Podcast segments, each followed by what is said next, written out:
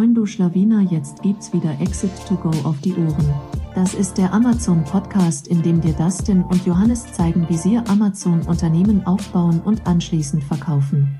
Moin zusammen und willkommen zu einer neuen Ausgabe von Exit to Go. Wir haben den 1. Mai. Äh, es ist eine Recap-Folge, aber heute eine ganz besondere Recap-Folge, denn Johnny hat mich gerade noch darauf aufmerksam gemacht. Äh, Dicky, äh, heute bzw. im Mai haben wir ein Jahr unsere neue Marke aufgebaut. Das heißt, das werden wir auch so ein bisschen Revue passieren lassen. Also nicht nur Recap-Monat, vielleicht auch so ein bisschen Recap ein Jahr. Geben euch auf jeden Fall ein paar ja, Learnings mit oder einfach Dinge, die wir wirklich im Laufe der letzten zwölf Monate gelernt haben. Aber wir fangen wie gewohnt an mit einem kleinen Recap des letzten Monats und Johnny hat wie immer im Hintergrund eine Excel offen und wir schauen uns erstmal die Zahlen an. Das Wort geht an dich, Johnny. Genau, moin zusammen. Ähm, also für alle, die neu dabei sind, wir haben ja letztes Jahr im April unsere erste Marke verkauft. Das war so ein Mini-Exit und seit Mai 2022 sind wir dann mit einem Mini-Produkt quasi gelauncht und haben hier mit 2000 Euro Bruttoumsatz angefangen. Und im April 23, also ein Jahr später, haben wir jetzt 112.000 Euro Umsatz geknackt. Das war auch das erste Monat, wo eigentlich ähm, fast alle Off-Season-Produkte online waren. Ähm, das heißt, das ist unser Full-Stack-Portfolio ähm, Off-Season. Genau, also 112k Umsatz. Und wenn wir jetzt alle Monate addieren, haben wir jetzt das ganze Jahr 750k Umsatz gemacht. Ähm, das heißt von 0 auf 750k in einem Jahr. Wir werden später nochmal ein paar Learnings sagen, was wir anders machen würden oder was wir anders machen hätten sollen. Ähm, aber so mal zu den Aprilzahlen, wie gesagt 112k Umsatz. Am letzten Recap haben wir ungefähr 100 bis 110k vorgecastet und von daher sind wir auch ganz gut hingekommen. Ähm, vom Cross Profit hat sich, äh, hat sich die Marge um 2% verbessert. PPC ist ein bisschen, oder der Akkus ist ein bisschen höher geworden von, also wo stehen wir aktuell bei, von, der Tacos war bei 8, letzten Monat waren wir bei 8,4 Prozent und generell die Net Profit Marge bei 18 Prozent immer noch ein bisschen zu niedrig für unseren Benchmark, aber ähm, durch die Off-Season-Produkte, die sind ein bisschen besser marschig, da gleicht sich das Ganze dann wieder aus. Du meinst äh, die On-Season? Die On-Season, sorry, die On-Season, ja. genau, die im September dann, August, September, Oktober launchen, die haben eine bessere Marge und dann gleicht sich das ein bisschen wieder aus. Yes. Ähm, generell noch, ähm, bevor du deine, bevor du, du weitermachen kannst, ähm, wir machen auch immer unseren Forecast. Ähm, da waren wir ein bisschen schlechter, ähm, weil wir auch zum Beispiel noch Pan-EU oder sagen wir so, Pan-EU haben wir überschätzt mit dem aktuellen Aufwand. Ähm, deshalb ist der Forecast hier nicht ganz ähm, erreicht worden. Ähm, nächsten Monat hätten wir dann 3600 Stück geplant an Absatz. Cool. Genau. Ansonsten ähm, von den Zahlen her, Refunds waren wieder etwas hoch, sehr hoch sogar. Ähm, was haben wir jetzt? Die 18 Prozent waren das gerade, ne? Ja, über, alle, über alles haben wir 7 Prozent Refunds. Achso, über alle, okay. Aber war einfach ein schlechtes Monat, da sind einfach viele Refunds reingekommen. Ja. Ist äh, auch interessant zu sehen. Ähm, ich, ich habe mir selbst die Frage gestellt, ob das eventuell was damit zu tun haben könnte. Wir haben so, benutzen ja gerade auch so ein bisschen Price Loop. Ähm, sind nicht mehr im Test, wir sind wirklich Kunde bei denen.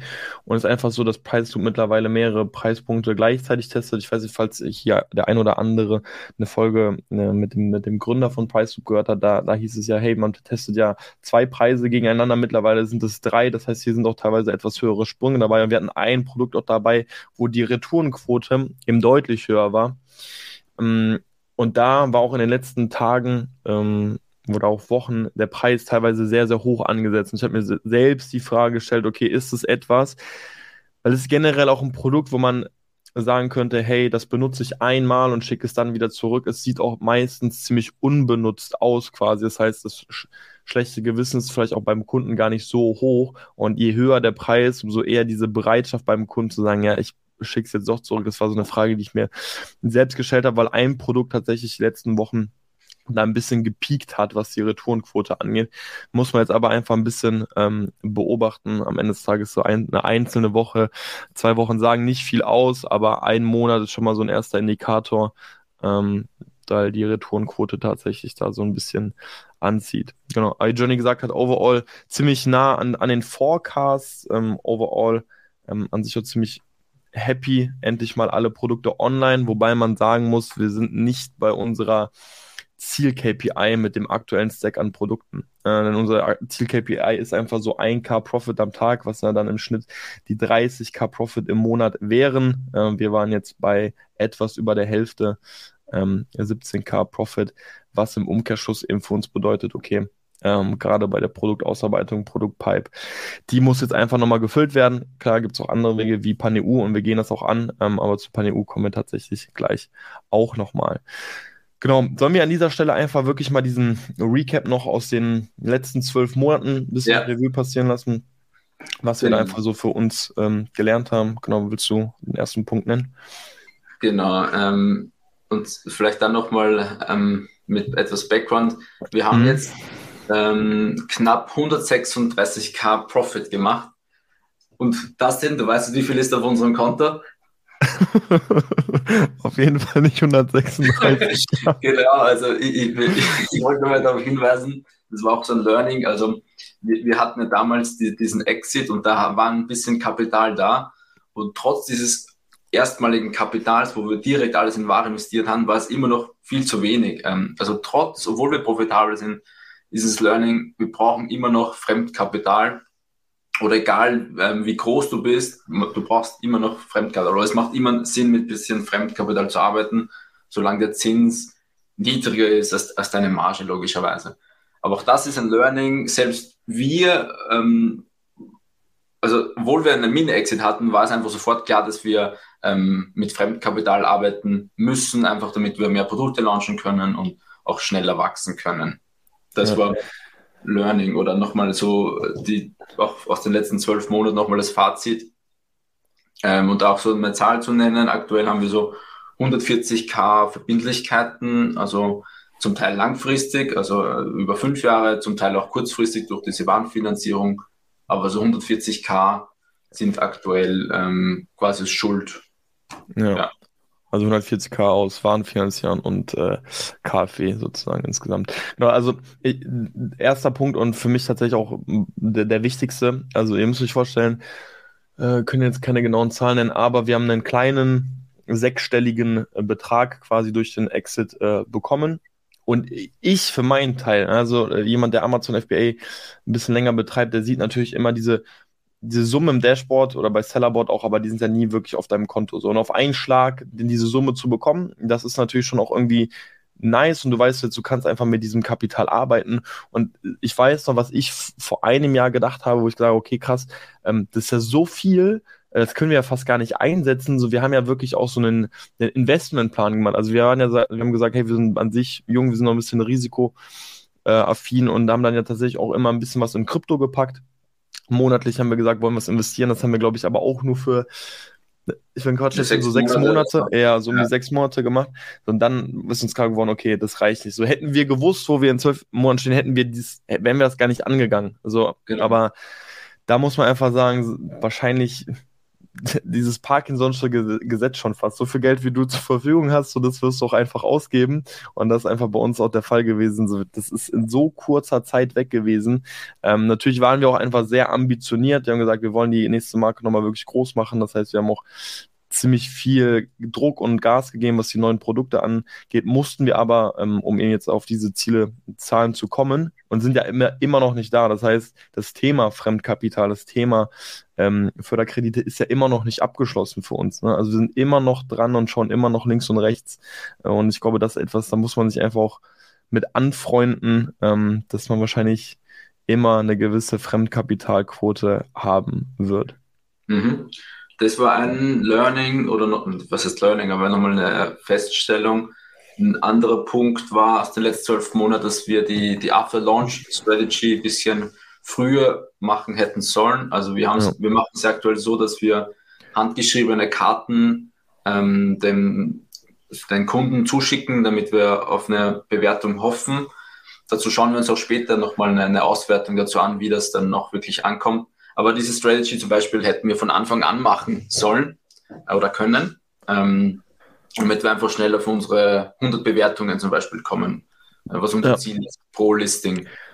Ich glaube, das Ding ist auch, man muss sagen, ich bin mir nicht sicher, wann das eingeführt war, weil vor, wenn ich glaube, wenn ich so schätzen müsste, vor zwei, zweieinhalb Jahren wurde halt diese Funktion von Amazon eingeführt, äh, Request Feedback. Also man konnte dann auch beispielsweise über Sellerboard einfach ähm, einstellen, wann man sozusagen eine E-Mail rausschickt an den Kunden und nach einer Bewertung fragt. Und ich weiß noch, als das Feature erstmalig eingeführt wurde, war das signifikant erkennbar, dass die Bewertungsquote anstieg.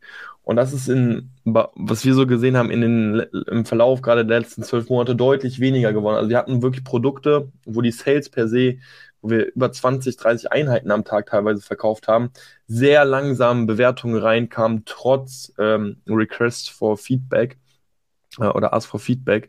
Und da muss man sagen, so da, da wurde uns halt einfach zu spät klar, dass wir hier einfach auch nachhelfen müssen, dass wir hier einfach wirklich aktiv noch offensichtlicher nach dem Kundenfeedback fragen müssen, um diese Bewertung einfach zu pushen. Äh, ihr wisst es selbst, wie wichtig Bewertungen sind und für uns ist also 100, 150 einfach die Benchmark, die wir mindestens erstmal wo wir bereit sind, sozusagen noch Geld zu investieren, ähm, dass wir da eben möglichst äh, zeitnah auf diese Zahl kommen.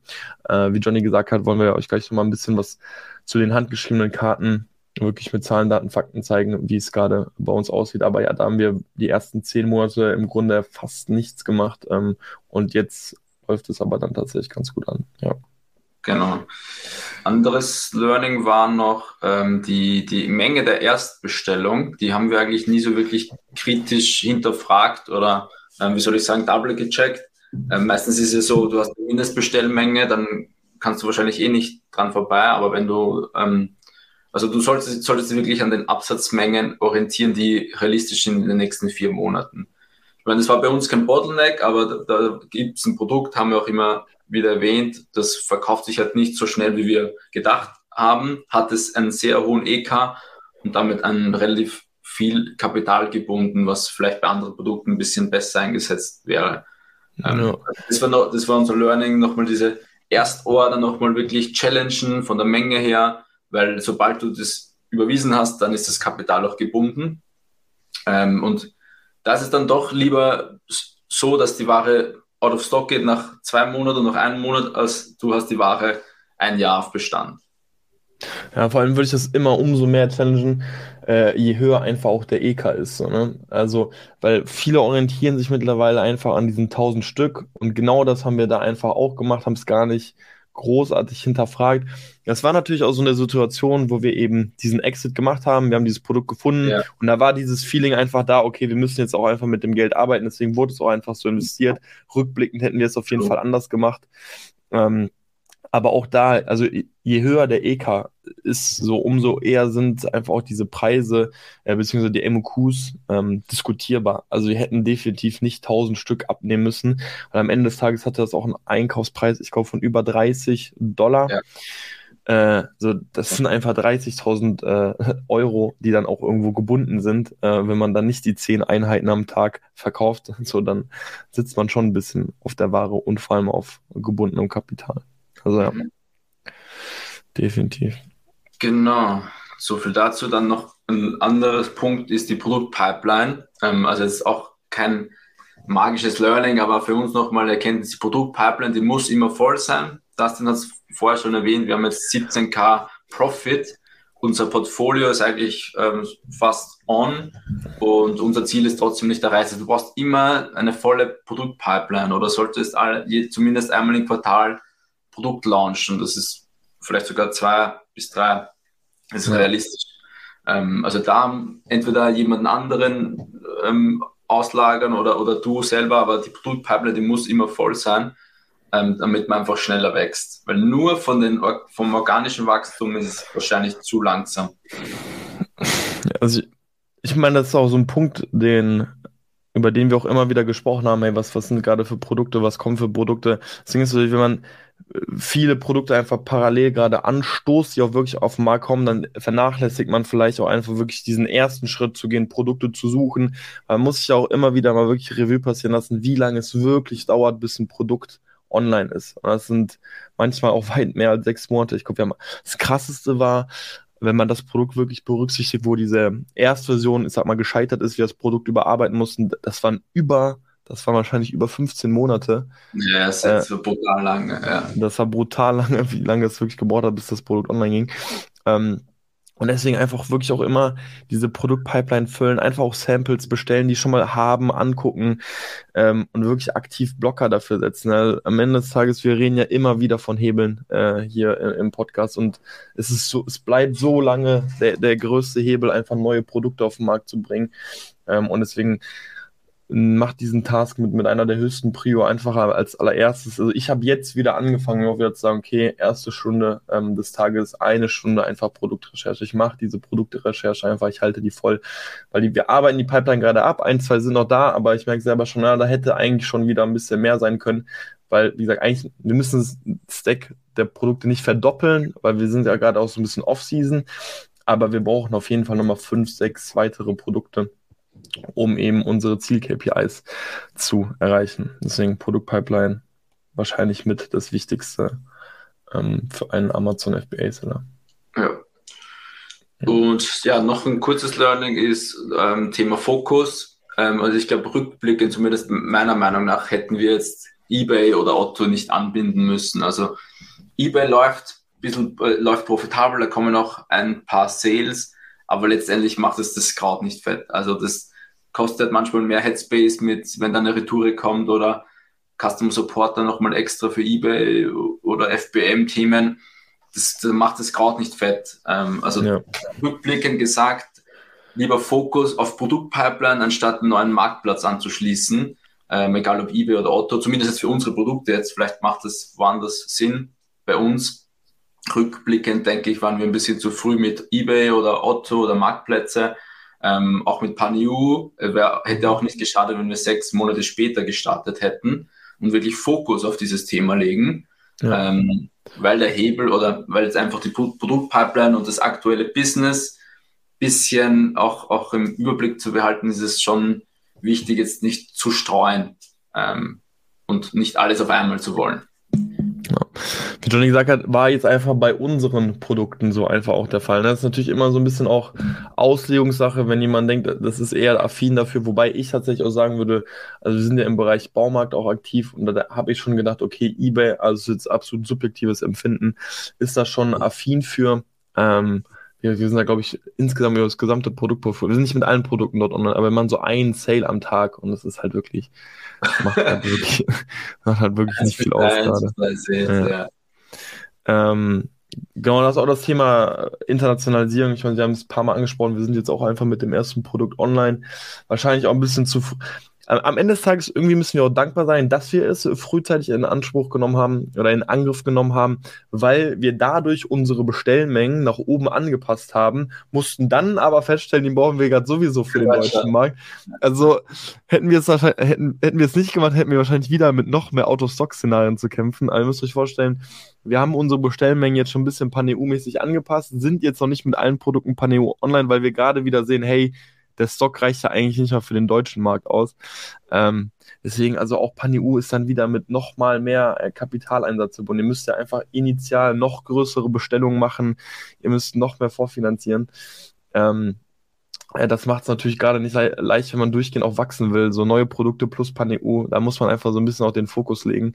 Ähm, wir haben es immer noch auf der Agenda, wir wollen es auch mal angehen. So die Produktverpackungen werden auch, sobald wir sehen, es ist ähm, profitabel auf dem deutschen Markt, wir, wir gucken uns die internationalen Marktplätze, Marktplätze an, also vor allem die europäischen, ähm, nehmen das auch in Angriff, passen Ver Produktverpackungen an als es jetzt gerade hat wieder so das Thema neue Produkte ein bisschen mehr diesen Fokus eingenommen. Nichtsdestotrotz, ähm, es ist auf der Agenda, wir schauen das uns an. Aber wenn ich jetzt nochmal rückblickend schauen könnte, würde ich sagen, wann, wann nehmen wir jetzt einen Angriff? Wann beschäftigt man sich auch damit? Also ihr müsst euch ja vorstellen, Paneu bedeutet auch. Es ist kein Selbstläufer. Es so. ist keine, also Paneu bedeutet auch in, in Frankreich bei Verpackungslizenzierungen anmelden, Sach Texte durchlesen, mit Leuten schreiben, Produktverpackung anpassen. Je größer euer Produktprogramm, äh, umso mehr Produktverpackung müsst ihr anpassen. Das sind natürlich alles Aufgaben, die ihr auch irgendwo abarbeiten müsst. Und Johnny und ich machen ja sehr viel einfach noch zu zweit. Klar, wir haben Agenturen, aber wir haben jetzt ja keine weitere Person hier fest angestellt. Arbeit, die irgendwie am Ende des Tages auf uns zurückfällt. Egal, ob wir uns ob wir es koordinieren oder selbst machen. Also es nimmt Headspace ein. Und das muss einem einfach klar sein. Ähm, plus, äh, das muss sich am Ende des Tages auch rentieren, weil wir machen es gerade mit Space Codes und äh, ich bin auch der festen Überzeugung, die Jungs machen an sich einen guten Job, äh, aber wir sind nicht profitabel mit, äh, mit, mit international. Also müssen erstmal Gebühren und so bezahlt werden. Äh, das äh, muss sich auch am Ende des Tages einfach alles rentieren. So ist es. Genau. genau. Ich glaube, das waren die wichtigsten ja. Punkte. Also all in all, glaube ich, also zumindest meiner sind wir sehr zufrieden, auch mit, auch mit Profit her. Ähm, es gab jetzt keinen Fehler oder so, der uns irgendwie das, also den x tausend Euro gekostet hat, sonst würden wir es auch hier euch mitteilen. Ähm, ja. Glücklicherweise, bisher kam noch nichts. Und genau. Ja, ich glaube, rückblickend hätte jemand, ich, ich, glaube, ich hätte damals gedacht, wir sind schneller bei diesem, bei dieser Zahl, wo wir jetzt sind. Also, weil als ich dachte, okay, die nächsten Produkte sind ja grob so, stehen fest, aber das wirklich dann ein Jahr dauert, bis dann wirklich so viel online ist, ähm, schon krass zu sehen und mit ganzen Autostock-Szenarien, die wir immer wieder hatten, ähm, schon absurd. Es sei nur eins gesagt, das war, das fand ich tatsächlich smart von uns. Wir haben ähm, im Mai auch nicht vom Scratch gestartet. Also alle, die so ein bisschen neu sind und zuhören, wir haben damals auch eine Marke selbst aufgekauft, ähm, die ein Produkt nur hatte. Ähm, ich glaube, das war 6K SDI oder so im, im Last ja. 12 Months hatte. Ähm, das heißt, da haben wir natürlich auch ein paar Steps schnell überspringen können, wie eine Markenanmeldung. Okay, Logo wurde zwar überarbeitet, aber ne, wir haben das erste Produkt, wir haben zumindest ein bisschen Cashflow. Äh, das das finde ich eigentlich ganz smart, wenn man jetzt überlegt, ne, nochmal neu anzufangen, äh, einfach irgendwo vielleicht was, was, was aufkaufen. Man muss auch wirklich sagen, kleine Händler, die ihre Marke einfach auch loswerden wollen, so, die setzen ja nicht ihren Zweier, Dreier SI an. Wir haben jetzt ein Einer-Multiple dafür im, im, Grunde bezahlt. Und mit, mit dem Cash, was wir hatten, war es ja Rückblick noch einfach eine gute Investition, ja. muss man sagen. Also für beide auch. Also er wollte die Marke ja auch loswerden.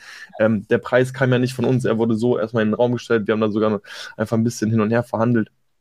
Aber ähm, kann, man, kann man definitiv überlegen, eben mit einer kleineren Marke da eben zu Da muss man auch sagen, wir haben eigentlich den SD von diesem Produkt nicht verbessert, sondern der war genau gleich. Also mhm. Es war mhm. ein Jahr wieder 6K.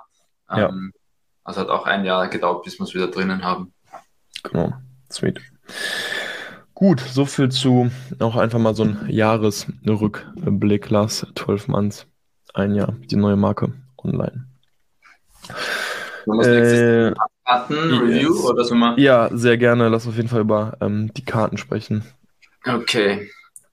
Dann nochmal Hintergrund, paar Hintergr Hintergrundinformationen. Ähm, wir haben es vorher schon kurz angesprochen. Wir liefern jetzt vor kurzem an alle Kunden, die in den letzten 14 Tagen keine ähm, Return angegeben haben, also keine Retour erstattet haben, ähm, schicken wir denen eine handgeschriebene Karte, also nicht wirklich handgeschrieben, sondern von, von einem Roboter. Haben wir auch schon öfters erwähnt und ähm, unser Custom Support verschickt das dann an die Adresse, die wir schicken. Ähm, machen wir wöchentlich, kriegen, kriegt die Person so, so eine Liste und da werden dann die äh, handgeschriebenen Karten quasi verschickt. Wir haben fünf, ne, sechs Produkte und auch sechs verschiedene handgeschriebene Karten. Ne, es sind fünf, oder? Es sind fünf. Ja, mit, mit äh, weil es im Grunde eine Parent auch ist. ist ja. Ja, ja. Genau. So, genau. aber all in all, ein paar Numbers dazu. Ähm, wir haben 1500 Karten jetzt bisher verschickt. Insgesamt haben wir 2500, aber es gab halt noch nicht mehr Bestellungen in diesem Zeitraum. Also 1500 Karten davon ähm, und damit sind 157 Bewertungen dazugekommen davon ein Teil organisch. Ich habe mal 60 angenommen und dann haben wir 97 Bewertungen mit diesen handgeschriebenen Cut bekommen. Das ist eine Conversion Rate von 6,5 Prozent. Das heißt, wenn man 100 Karten ausschickt, dann ähm, geben ungefähr sechs Leute oder sieben Leute eine Bewertung ab.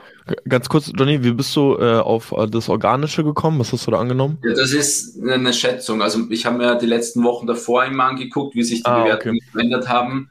Das waren bei uns meistens zwei pro Woche bei diesem Produkt, drei bei diesem Produkt. Okay. Also das ist nur eine Schätzung, mhm. ähm, aber auf Basis der Vergangenheit so ein bisschen. Ja. Genau. Also wie gesagt, ähm, die Conversion Rate von diesen Karten ist ungefähr 6,5 Prozent. Ähm, wir haben ungefähr 105 Scans, das heißt 1500 Karten wurden geliefert, 105 scannen das, ist eben knapp 7 Prozent klicken dann, also scannen das Ganze ein. Und wenn, man muss sagen, wenn die Person das einscannt, dann ist die Wahrscheinlichkeit 92 Prozent, dass auch eine Bewertung abgegeben wird. Also man kann fast sagen, wenn die Person das einscannt, dann wird auch eine Bewertung abgegeben ähm, oder zu über 90 Prozent. Aber all in all, knapp 6 Prozent von allen Karten geben eine Bewertung ab. Wie, wie schaut das jetzt finanziell aus? Also wir haben für diese 1500 Karten 3100 Euro bezahlt mit ähm, Versand, mit diesen, die Verarbeitung, also vom Customer Support und die Druckkosten. Das wäre dann eine ähm, Kosten pro Bewertung von im Schnitt 32 Euro. Das heißt, eine Bewertung kostet uns oder hat uns 32 Euro gekostet. Es ist selber die Frage, ist das viel oder wenig? Ähm, bisschen geteilt. Ich bin der Meinung, es, ist noch, es hängt ein bisschen vom Bezugspreis ab. Ähm, das heißt, wenn der Bezugspreis, sagen wir mal 20 Euro ist, dann hättest du das ja auch so bezahlt, quasi, wenn du jemanden anderen das Produkt geschickt hättest, der das Produkt dann nicht ähm, zurückschickt. Unser Ziel ist eigentlich noch ein bisschen herunterzukommen, natürlich von den Kosten pro Bewertung. Es sind auch nicht alle gelieferten Karten angekommen. Das heißt, wir haben erst ähm, ja, über die Hälfte sozusagen ausgeschickt. Ähm, das heißt, das finale Fazit kann man natürlich erst sagen, wenn alles ausgeschickt wurde. Aber das ist mal so der Status quo nach, nach 1500 Karten. Ja. Genau. Ich glaube tatsächlich auch, die Zahl wird sich noch ein bisschen verbessern. Warum? Ähm, ihr müsst euch vorstellen, wir sehen gerade jetzt, also wir sehen ja auch an welchem Tag sozusagen ähm, die, die Scans durchgeführt werden. Wir sehen, es gibt natürlich immer einfach Nachläufer. Also nicht jeder guckt ja dann sofort in seinen Briefkasten und scannt das. Das heißt, wir sehen gerade jeden Tag kommen immer noch ein paar Scans hinzu. Je mehr Karten wir einfach rausschicken, so es wird wahrscheinlich noch ein bisschen steigen, bis dann irgendwann komplett abflachen wird. Deswegen wollen wir jetzt nicht das finale Fazit hier ziehen. Ähm, overall geht es aber auf jeden Fall in eine richtige Richtung. Wir sehen, ähm, dass auf jeden Fall Bewertungen hinzukommen. Also, dass es funktioniert, sehen wir. Ähm, es geht jetzt nur noch um die Zahl, wie gut es funktioniert. Was man aber definitiv auch sagen kann, die Anzahl der positiven Bewertungen nimmt auf jeden Fall auch zu. Also ich habe selbst gesehen, wie bei einigen Produkten der Schnitt jetzt auf jeden Fall wieder nach oben gegangen ist. Das heißt, ja. dafür alleine ist es halt auch ein guter, äh, ein guter Zweck. Also man kann sich überlegen, okay, wo möchte ich vielleicht auch wirklich nochmal positive Bewertungen pushen. Ähm, da kann man es eben auch einfach auch super machen. Ganz kurz, äh, vielleicht derjenige sich fragt jetzt, äh, wie baut ihr denn diese Karten auf? Weil ich glaube, das, das würde ich nochmal ganz kurz erwähnen wollen. Wir haben es früher auch so gemacht, dass wir einfach nur diese handgeschriebene Karte ähm, Johnny und ich das Gesicht abgedruckt, äh, hey, hier sind die Gründer, wir uns einfach über eine Bewertung freuen. Ähm, falls du noch Fragen hast, dann melde dich gerne. So ein bisschen nach dem Motto. Und das haben wir einfach umgestaltet im Sinne von, wie Johnny gesagt hat, wir schicken es ganz bewusst zwei Wochen danach raus, plus diese Retouren werden ausgeklammert. Und wir erwähnen, also die Karten sind alle individuell auf das Produkt angepasst. Also wenn du jetzt beispielsweise ein Springseil hast, so dann schreiben wir, hey, wir hoffen, du bist mit deinem neuen Springseil zufrieden und du schaffst jetzt äh, äh, deine sportlichen Ziele zu erreichen oder so. Also wir gehen erstmal wirklich auf das Produkt ein, sagen dann noch, falls du Fragen hast, kannst du dich gerne bei uns melden, um Platz zu sparen, weil häufig hast du halt bei diesen Karten immer nur einen gewissen Platz, haben wir bewusst auf die Vorderseite die E-Mail drucken lassen und da auch nochmal geschrieben, falls du Fragen hast, dann melde dich hier die E-Mail. Und dann haben wir halt geschrieben, hey, würden uns auf jeden Fall über eine kleine Bewertung freuen. Äh, wir haben auch noch eine kleine Packung Gummibärchen reingetan, hoffen uns da einfach nochmal einen kleinen Anreiz, ähm, keine Bestechung, aber ähm, gehen davon aus, dass das vielleicht auch nochmal einen Schmunzler bringt und ähm, genau, fahren gerade mit dieser Strategie eben deutlich, deutlich besser, als wenn wir die Karten nur direkt ins Produkt reintun. Weil da müsst ihr euch ja vorstellen, das ist ein nochmal ein extra Step, den der Kunde ja sozusagen nur dieser Karte widmet, wenn er die separat bekommt. Ist die Karte jetzt im Produkt drin, er macht das Produkt auf und denkt, ah, okay, cool Karte, aber schmeißt die deutlich schneller weg, als wenn du nochmal separaten Brief bekommst, den du aufmachst, deine komplette Aufmerksamkeit ist ja in dem Moment auf dem Brief. Genau. Safe. So also wir hatten ja damals eigentlich auch mit so Zahlen von 30 Prozent oder so irgendwie im Kopf, oder? Das ja, so war schon, war schon deutlich ähm, höher, was wir uns erhofft haben. Ja. Ja, genau. Also die, unsere Hoffnungen waren auch höher. Jetzt sind es halt aktuell 6,5 Prozent, die eine Bewertung abgeben. Ja. In All immer noch eine, eine gute Sache. Also die, die, die, Bewertungen auf Amazon sind einfach die Foundation. Und wenn du da, wenn eine, eine Sternbewertung richtig runterdroppst, dann kostet es einfach so viel Sales oder einfach Profit, dass man da einfach entgegenwirken muss und rechtzeitig gute Bewertungen sammeln muss, so ein bisschen. Ja. Also ich meine, bei jeder schlechten Bewertung versuchen wir auch zu reagieren, aber ich sag euch, also wir geben uns wirklich Mühe bei der Produktausarbeitung. Wir lesen die Bewertung durch, gucken, was wir einfach ausarbeiten können. Meiner Meinung nach lässt sich das gar nicht verhindern, dass irgendwann mal eine Ein-Sterne-Bewertung kommt. Irgendwann wird irgendein Kunde einfach unzufrieden sein. So, und dann ist es einfach besser, wenn man abgesichert ist und viele gute Bewertungen hat, dann zieht das den Schnitt nicht runter, weil ihr wisst selber, ob du jetzt eine 4,3 hast oder eine 4,2, hat so enorme Auswirkungen auf deine Conversion Rate. Deswegen lieber mit 4,5, 4,6 einfach absichern um, und da eben upfront ein bisschen, sag ich mal, Geld investieren, Marketingbudget bereithalten, das am Anfang in diesem After Sales, äh, After Launch ein bisschen zu pushen. Ja. Yes, so viel. Zu den Karten. Fazit. Ja, Druck bei, haben vielleicht auch noch Info über Inklinks, ja, die Karten Inklings und Versand und Verarbeitung Sita. Das Grüße. da, ja. Genau, Grüße gehen raus an beide. Ja. Genau, so viel zu Karten. Ich denke, wir werden, bis das wirklich abgeschlossen ist, sicherlich im Recap, in, im nächsten Recap nochmal drüber sprechen und wahrscheinlich sogar nochmal ähm, im übernächsten Recap, bis wirklich alle Bewertungen eingetroffen sind. Genau, so viel dazu. Dann äh, ein ganz kurzer Zwischenpunkt, den ich äh, jetzt nochmal erwähnen möchte. Es ist halt so, dass wir bis dato immer unsere Ads selbst gemanagt haben. Ähm, wir haben ja hier und auch einfach eine PPC-Folge gehabt, äh, wie wir oder wie Johnny vor allem hier mit, mit Makros ausgeholfen hat, äh, um diesen ganzen Prozess einerseits der Bits-Optimierung schneller zu machen, andererseits aber vor allem um gute Search-Terms zu finden, ne, diese mit Breakout-Kampagnen separat auszubauen und zu optimieren. Äh, und da ist jetzt eben so, dass unser Ad-Spend natürlich jetzt je mehr Produkte jetzt einfach dazu kommt, immer weiter ansteigen und es macht prozentual natürlich immer mehr aus, wenn man einfach nicht frühzeitig reagiert. Ja, ich, am Ende des Tages so, habe ich mich irgendwann mal zu, zurückgenommen und gesagt, okay, also viele sind ja, sagen ja, okay, zum Beispiel 15, äh, du hast 15 Klicks gemacht und kein Sale, so ja, das bringt ja nichts, das Keyword. Ja, aber zoom mal raus, also wie viel hast du vielleicht ausgegeben? Vier oder fünf Euro. Diese vier oder fünf Euro effekten nicht wirklich dein Business, ob du es jetzt heute anpasst oder in einer Woche, wenn nochmal zwei, drei Klicks dazugekommen sind. Weil ich damit sagen möchte, ich habe ähm, PPC so über die letzten sechs Monate einfach nur einmal im Monat optimiert. Und am Ende des Tages muss er ja trotzdem sagen, der Tacos war immer, war immer noch unter zehn Prozent. Das war immer noch diese, diese Benchmark einfach von uns. Es ist natürlich so, dass mit je mehr Produkten diese Zahlen natürlich immer einfach weiter steigen werden, je, je später wir einfach reagieren. Deswegen ist es einfach wichtiger, das eher in einen wöchentlichen Rhythmus zu bringen. Vor allem je größer dieses Portfolio einfach ist. Und da ist jetzt einfach so, dass wir jetzt in den nächsten Wochen schauen, ähm, ob da jetzt einfach eine passende Software für uns dabei ist. Äh, gucken uns AdFerence gerade ein bisschen genauer an, BitX gucken wir uns genauer an, aber wir sprechen auch mit der einen oder anderen Agentur. Ähm, hier vor allem AMZ Advertise. Ich habe nächste Woche auch nochmal ein Gespräch mit denen. Ähm, einfach, dass ihr Bescheid wisst, hey, äh, es ist gerade auch so ein Punkt bei uns äh, der jetzt einfach forciert wird. Und es wird tatsächlich auch in den nächsten Wochen nochmal Folgen mit AMZ Advertise geben. Wir sind gerade ziemlich gut mit denen in Kontakt und ähm, werden da ein, zwei PPC-Folgen auf jeden Fall ähm, zu aufnehmen. Genau, so viel zum Thema PPC.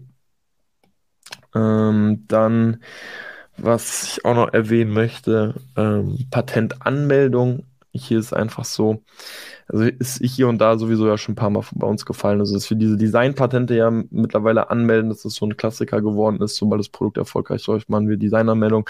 Ist gerade aber auch so, dass wir ähm, tatsächlich überlegen, eine, ein Produkt zu patentieren im Sinne von wirklich einer technischen Erfindung. Und einfach hier mal so ein paar Zahlen zu nennen, damit man das so, so grob einordnen kann. Falls jemand Kontakt haben möchte, wir können auch jemanden zur Verfügung stellen. Äh, sind da gerade auf jeden Fall sehr happy ähm, ist ein Anwalt, also ich will jetzt nie keinen anderen bashen oder so, ist ein Anwalt, der jetzt nicht bei jedem Telefonat sofort eine Rechnung stellt und das finde ich tatsächlich sehr, sehr fair und sehr angenehm, so dass man auch mal kurz sprechen kann, Menschen einen ehrlichen Tipp geben kann ähm, und äh, wir uns einfach gerade sehr, sehr gut aufgehoben fühlen. Ähm, wenn man jetzt wirklich überlegt, ein Patent anzumelden, äh, dann muss man einfach auch diese technischen Zeichnungen einfach auch haben und man muss damit Kosten von drei bis so viereinhalbtausend Euro rechnen. Ähm, hier ist es auf jeden Fall gut, wenn ihr wirklich irgendwas ausgearbeitet habt mit euren ähm, Suppliern, dann haben die meistens auch irgendwelche technischen Zeichnungen. Das heißt, lasst, lasst euch die geben, weil das erspart auf jeden Fall viel Zeit und Aufwand ähm, auf seitens des Anwalts. Das heißt, der muss nicht ganz so viel bei euch abrechnen. Der kann das tatsächlich auch machen, diese ganzen technischen Zeichnungen. Ähm, wird das natürlich aber extra in Rechnung stellen. Das heißt, da kann man auf jeden Fall ein bisschen Kosten sparen, wenn man zum Supplier einen guten Draht hat. Höchstwahrscheinlich hat man ja auch irgendwas mit dem ausgearbeitet, deswegen nimmt das in Anspruch. Und was richtig cool ist, ähm, wenn ihr eine Patentanmeldung macht, dann ist das aus, also die geht nur durch, wenn wirklich, äh, also das, das DPMA macht quasi selbst eine Recherche und sagt dann quasi, okay, es gibt wirklich nichts ähnliches auf dem Markt. Das heißt, sobald das Patent einmal angemeldet ist, sobald es wirklich einmal draußen ist, kann das rückwirkend nicht mehr angefochten werden. Es ist eingetragen. Das ist ja ein bisschen anders bei diesem Designpatent. Da geht das ja einfach durch. Ja, da hast du ja diese Renderings von allen Seiten oder aus jedem Winkel irgendwie einmal das Produkt oder einmal das Design und dann geht es ziemlich easy durch. Ich weiß nicht, sind alle unsere Produkte jetzt angemeldet oder warten wir gerade noch? Ist noch im Prozess. Ist noch im Prozess. Und dann haben wir gerade eins, glaube ich, angemeldet, ne? Ja, genau. Eins gerade angemeldet. Und das war ja wirklich, das kann angefochten werden. Das haben wir aber auch immer so offen und ehrlich kommuniziert. Also bei einem Produkt vielleicht auch nochmal eine, eine, eine Info zu geben. Wir wurden ja im Oktober oder September, nee, Oktober 22 abgemahnt mit einem Produkt und auch offline genommen. Mhm. Ähm, und das haben wir auch dann wegen einem Designpatent, was der chinesische Supplier hatte. Ja.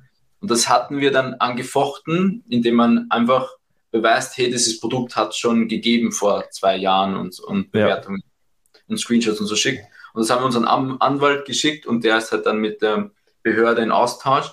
Und es hat jetzt ein halbes Jahr gebraucht. Also wir haben letzte Woche Jahr. die Bestätigung bekommen, dass, es, dass dieses Designpatent falsch ist. Und erst jetzt hätten wir es wieder online kommen können, theoretisch. Also es hat ein halbes Jahr gedauert, dieses Designpatent anzufechten, was eigentlich falsch war. Und das fanden wir schon krass. Wir wurden ja äh, im Oktober dann wieder online, weil wir, weil das Produkt über denselben Hersteller irgendwie ging. So, das war dann die Lösung. Aber wenn wir es nur diesen Weg gemacht hätten, dann hätten wir ein halbes Jahr gebraucht. Also das, das nochmal dazu. Ja, wirklich nochmal ganz kurz, also wie absurd. Also Johnny ist auf die Idee gekommen, hey, schreib doch mal den Hersteller an. Ich so, hey, ja, vielleicht vertreibt er genau den gleichen äh, äh, Käufer. Und dann war es tatsächlich so der Fall. Unser Hersteller hat den anderen Seller quasi dann angeschrieben und gesagt, ey, machen die nicht ab, das sind noch Kunden von uns. Und dann hat der, hat der Seller selbst, und das war auch ein, tatsächlich ein chinesischer Verkäufer, hat selbst diese Anklage, nenne ich es jetzt mal, zurückgenommen, ja. zurückgezogen und deswegen waren wir wieder online. Und deswegen haben wir uns gefragt, was wäre wirklich, wenn das nicht der Fall gewesen wäre? Also wären wir wirklich jetzt erst wieder online gekommen, das wäre wirklich enorm. Sechs Monate ein Produkt einfach offline zu haben, zu Unrecht, ist schon, ist schon krass. Ist ja. schon böse, ne? Ist schon böse. Genau, aber das wollte ich einfach nochmal sagen zur Patentanmeldung, wenn ihr da wirklich was habt, mit welchen Kosten ihr rechnen könnt, plus wenn ihr da einen ähm, Kontakt haben wollt, ich bin der Meinung, wir haben dann einen sehr fairen Anwalt gefunden. Äh, stellen wir dann gerne zur Verfügung. Genau, dann ähm, nächstes. Aber magst du noch mal sagen, was jetzt das Ziel ja. von diesem technischen Patent eigentlich ist? Also genau, also es ist, weil das war wirklich äh, verrückt. Ähm, wir sind in einem über unseren Sourcing Agent mit dem Supplier in einem sehr guten Austausch und der es ist schon ein, ein Nischenmarkt. Äh, das ist sowohl dem Hersteller, aber auch uns natürlich bewusst. Und er möchte schon eine langfristige Bindung mit ein, uns eingehen, so ist es nicht. Und er hat uns quasi selbst gesagt, hey, schaut mal, ähm, hier sind zehn Seller oder auch Sourcing Agent, die auf mich zugekommen sind mit eurem Hauptbild. Also der kennt unser Listing, das war unser Hauptbild. Und er hat gesagt, die fragen genau nach dem gleichen Produkt gerade. Und das, da hat es bei uns so ein bisschen Klick gemacht, wo wir gesagt haben, okay, krass, also Konkurrenz lässt sich nie komplett vermeiden. So, aber wenn die jetzt dieses Produkt wirklich kopieren, dann wird es kritisch. Plus, wir sind halt der Meinung, es ist, wir haben wirklich etwas ausgearbeitet an dem Produkt, was es so in diesem Detail nicht gibt. Und das wollen wir vor allem schützen, weil das war dieses Produkt, was wir vorhin kurz angesprochen haben, wo wir eine zweite Version ausarbeiten mussten, wo wir gesagt haben, okay, wenn jemand diese erste Version rausbringt, sollen die machen, wir sind ja auch damit gescheitert. Ja, genau. Das ist schlecht, da kommen schlechte Bewertungen rein. Ähm, aber diese Ausarbeitung und führt unserer Meinung wirklich zu einer technischen Neuerfindung. Unser Patentanwalt meint auch, ja, das hat auf jeden Fall Potenzial, dass das durchgeht. Ähm, und deswegen äh, ja, sind wir da einfach sehr hinterher, da etwas anzumelden. Grundsätzlich, wie gesagt, Konkurrenz ist nie für meinen, aber wenn ihr wirklich etwas ausgearbeitet habt, wo ihr glaubt, das hat so keiner, dann kann man natürlich überlegen, diesen Schritt zu gehen. Es wäre ungefähr so ein Monatsprofit auch von dem Produkt, den wir dann investieren würden in den Patentanwalt. Also es wirft so ungefähr so 4K ab, ein bisschen mehr. Ja, aber es ist, ist uns auf jeden Fall wert. Mhm. Genau. Ähm, yes, dann nächster Punkt, immer wieder auch angesprochen von uns, ähm, gerade auch so das Thema PanEU. Hier will ich einfach nur kurz sagen, ey, wir sind jetzt mit dem ersten Produkt online, wir haben ähm, die, das komplette Listing angepasst im Sinne von Titel, Bullet Points, aber auch Bilder. Das heißt, sie sind wirklich äh, marktspezifisch SEO und Conversion optimiert. Ähm, also Produktbilder, aber auch eben Titel, Bullet Points und was, was traurig ist, wir stellen gerade fest, dass wir ohne PPC keine Sales machen bei Impro. Also wir haben alles, das heißt alles optimiert, aber zumindest auf jeden Fall auf Landesebene angepasst und wir müssen feststellen, ohne PPC machen wir gerade gar keine Sales. Und das war so ein Ding, was ich so ein bisschen nach hinten geschoben habe, wo ich gesagt habe, ey, äh, PPC im Ausland, so, das will ich eher noch ein bisschen schieben, äh, weil das ist natürlich auch nochmal ein neues Kapitel, was du einfach öffnest, deutlich mehr nur nach Zahlen, Daten, Fakten, was targetiere ich für Keywords, wann optimiere ich mit, weil wir natürlich jetzt nicht mehr auf Landesebene, ich werde nicht mehr jedes Keyword prüfen und sagen, ey, wie genau passt das eben, will ich da überhaupt eine Breakout-Kampagne machen oder nicht. Das heißt, ist schon einfach deutlich schablonenartiger da äh, das Vorgehen. Ähm, ich wollte es ein bisschen schieben. Äh, ich habe gesagt, okay, wir werden zumindest ein paar Sales irgendwie jetzt äh, organisch schon mal mitnehmen. Und da passiert gerade tatsächlich ja nichts, ne? muss man ganz ehrlich sagen. Das heißt, alle, die auch wirklich überlegen, äh, hier das Thema Pantheon in Angriff zu nehmen, würde ich sagen, macht euch klar, ihr müsst im Grunde mit PPC auch direkt äh, an den Start gehen. Also nur eure Bewertungen, nur eure überarbeiteten Listings garantieren euch keine Sales, muss man sagen. Ja, ja, so viel nochmal. Das ist schon krass, also da hätte man sich vielleicht auch mehr erwartet. Ja, da auf, auf jeden Fall. Die Hoffnung ist ja immer so, du, du, du lädst immer was hoch und, und dann wird es schon automatisch laufen.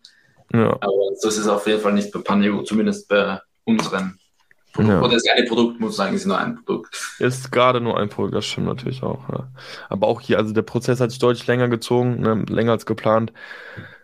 Ähm, aber wenn man das jetzt so ein bisschen in die Retro Retro-Perspektive nimmt, wie viele Stunden man auch darin investiert hat, war das jetzt schon der richtige Schritt. Also wahrscheinlich hätte ich lieber jetzt so ein bisschen mehr weitere Produkte in der Pipe, als jetzt sagen zu können, guck mal, äh, wir sind so krass, wir verkaufen jetzt mittlerweile in, in Spanien und Polen unsere Produkte.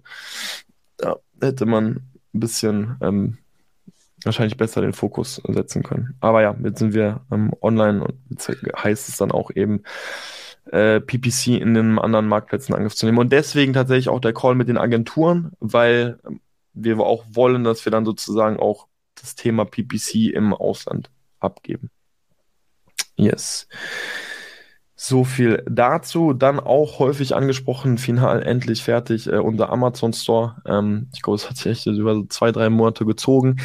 Ähm, ist jetzt endlich online. Äh, Auswirkungen auf die Sales hat es gerade nicht wirklich. Ich meine, ihr habt ja auch ähm, Shop-Daten. Da sind wir auch so ehrlich, die berücksichtigen wir jetzt gerade noch gar nicht. Ähm, können äh, mal schauen, ob wir die irgendwie anfangen, irgendwann ins Reporting mit einzubeziehen. Einfach um zu schauen, okay, wie viele Leute sind da einfach wirklich auf dem Shop?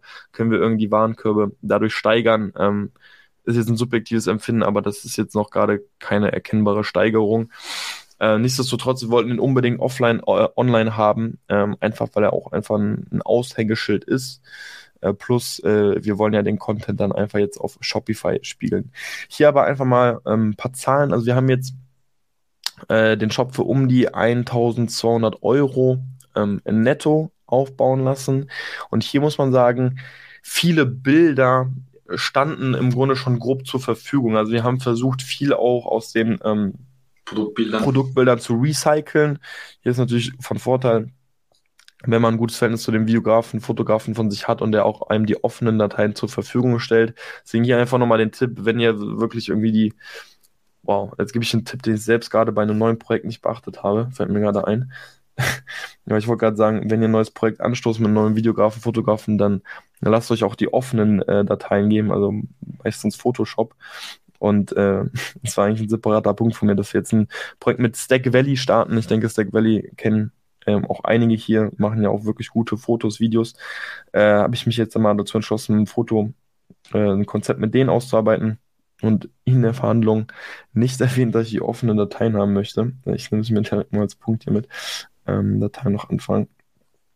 Ähm, genau, aber das ist so der Kostenpunkt, den wir jetzt einfach nochmal dafür investiert haben im, im Amazon Store, um das online zu bekommen. Ähm, und das wollen wir jetzt einfach nochmal auf Shopify spiegeln.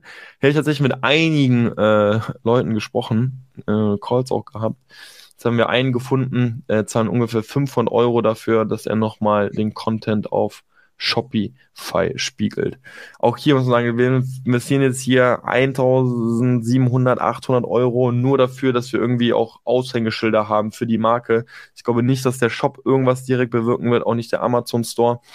Warum wir es aber auch haben wollen, ist, weil wir hier und da jetzt einfach mal anfangen wollen, mit Influencern zu arbeiten und ich glaube, ähm, ein Influencer wird sich immer erstmal die Marke anschauen, bevor er mit dir zusammenarbeitet. Und wenn du jetzt nur mit deinen einzelnen Produkten auf Amazon bist, äh, wirkt schon ein bisschen scammy. Und hier auch nochmal, das war richtig cool, auf nochmal Bezug nehmen auf den Patentanwalt. Der hat uns auch gesagt, ey, ähm, schau mal, ihr habt jetzt noch nicht so einen krassen äh, Store, die, weil wir wollen, das ist jetzt nochmal ein anderes Thema, wir wollen quasi eine Lizenz von einem Patentinhaber haben. Wir haben den uns nicht angeschrieben, weil wir ein Produkt gefunden haben, wo wir gesagt haben, hey, Potenzial, aber gibt es ein Patent? Wir haben gesehen, es gibt aber auch einen anderen, der verkauft das. Deswegen gehen wir davon aus, dass eine Lizenz bereits einmal verteilt wurde. Und da bin ich auch mit diesem Patentanwalt in Kontakt getreten, habe gefragt, hey, ähm, wie wahrscheinlich ist das, dass er eine Lizenz, eine Lizenz verteilt? Wie kann man sowas angehen? Hat er gesagt, hey, schreibt die am besten einfach erstmal selber an. Aber dann eben gesagt, ey, äh, ne, schaut, dass ihr einfach eine Marke seid, die auch irgendwie nach außen in etwas repräsentiert. Wenn jetzt jemand jetzt gerade auf diesen Store geht, ist es nicht gerade vertrauens, ja. weil einfach ein bisschen was verpixelt ist und so. Ähm, da wurde Johnny jetzt mittlerweile genug auf, für gebasht. Äh. Ja, ja, aber ich muss sagen, der Store, also schon, schon, das ist jetzt schon, ist schon Next Level. ist schon next, sehe ich, ja. also ich, ich bin schon bei dir, so ein Markenauftritt, das na, macht schon Sinn. Also, das Krasse ist ja, viele Kunden schreiben uns über die Homepage. Also, die gehen, die gehen in Google, suchen unsere Marke, gehen dann auf den Shop, dort kann man nichts kaufen, also das verlinkt ja. nur auf Amazon, aber die schreiben dann an, an, an die Mail.website oder das füllen das Kontaktformular aus, anstatt direkt über Amazon zu machen. Also ja. das, das, ist viel, das kommt oft vor tatsächlich. Er, hat mich auch überrascht, dass die Kunden dann doch einfach nach der Marke suchen oder auf die Website gehen. Und von daher ja. bin ich schon bei dir, dass man da ein bis zwei K investieren kann. Ähm, vor allem jetzt für die Bilder auch. Der Freelancer kostet so 600 Euro, der das dann umbaut. Ja. Und ja, ich glaube, das ist fair. Ja, also es ist wirklich spannend zu sehen. Also wir haben wirklich viele Kunden, die, die kaufen das Produkt erstmal auf Amazon, aber schreiben uns dann wirklich über den Shop auch nochmal an. Also wir hatten wirklich oft zum Beispiel den Fall, wir haben so ein Produkt, wo man so, so Pads auswechseln kann. Ähm, und dann haben wir uns ein paar schon geschrieben, ey, kann ich nur nochmal die Pads nachbestellen? Oder kann ein Produkt besteht aus mehreren Elementen, kann ich nur diesen, diesen einen Part nochmal nachbestellen? Das heißt, die sind im Grunde schon Kunde, die gehen aber nicht irgendwie in den Amazon-Account und schreiben darüber, sondern gehen, suchen anscheinend wirklich nochmal in Google nach der Marke und schreiben uns dann über den Store an, ähm, der gerade einfach dann wirklich ausgebaut oder optimiert wird. Genau, und deswegen, bevor wir jetzt irgendwie äh, große Marken anschreiben und fragen, dass, ob wir Lizenzen bekommen können, äh, wollen wir natürlich auch irgendwie ein bisschen ähm, etwas mehr repräsentieren mit dem Shop, mit der Marke, als jetzt nur so ein bisschen die, die Produktbilder, die auf, auf Amazon verweisen. Yes.